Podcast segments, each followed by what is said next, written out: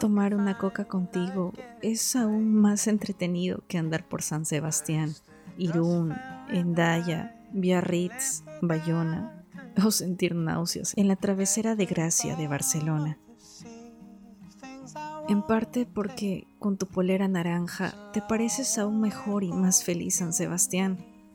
En parte por mi amor por ti En parte por tu amor al yogurt en parte por los tulipanes naranjos fluorescentes alrededor de los abedules, en parte por la complicidad que asumen nuestras sonrisas frente a la gente y las esculturas.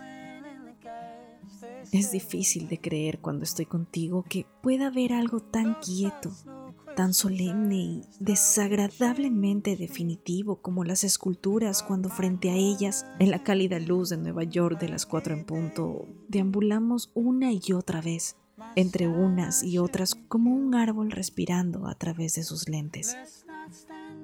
Y en el espectáculo de retratos parece no haber ni un solo rostro, solo pintura. De repente te preguntas, ¿por qué alguna vez alguien los hizo?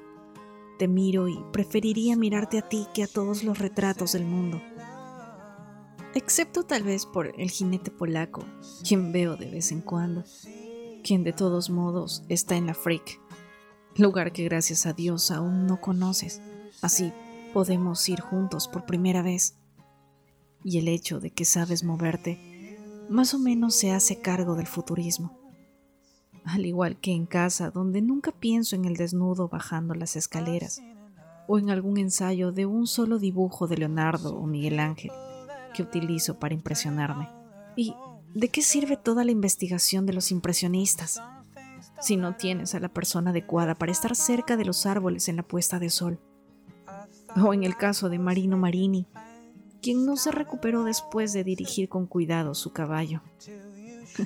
Parece que todos fueron engañados por cierta experiencia maravillosa que no voy a desperdiciar en mí y que es la razón de que te esté hablando de ella.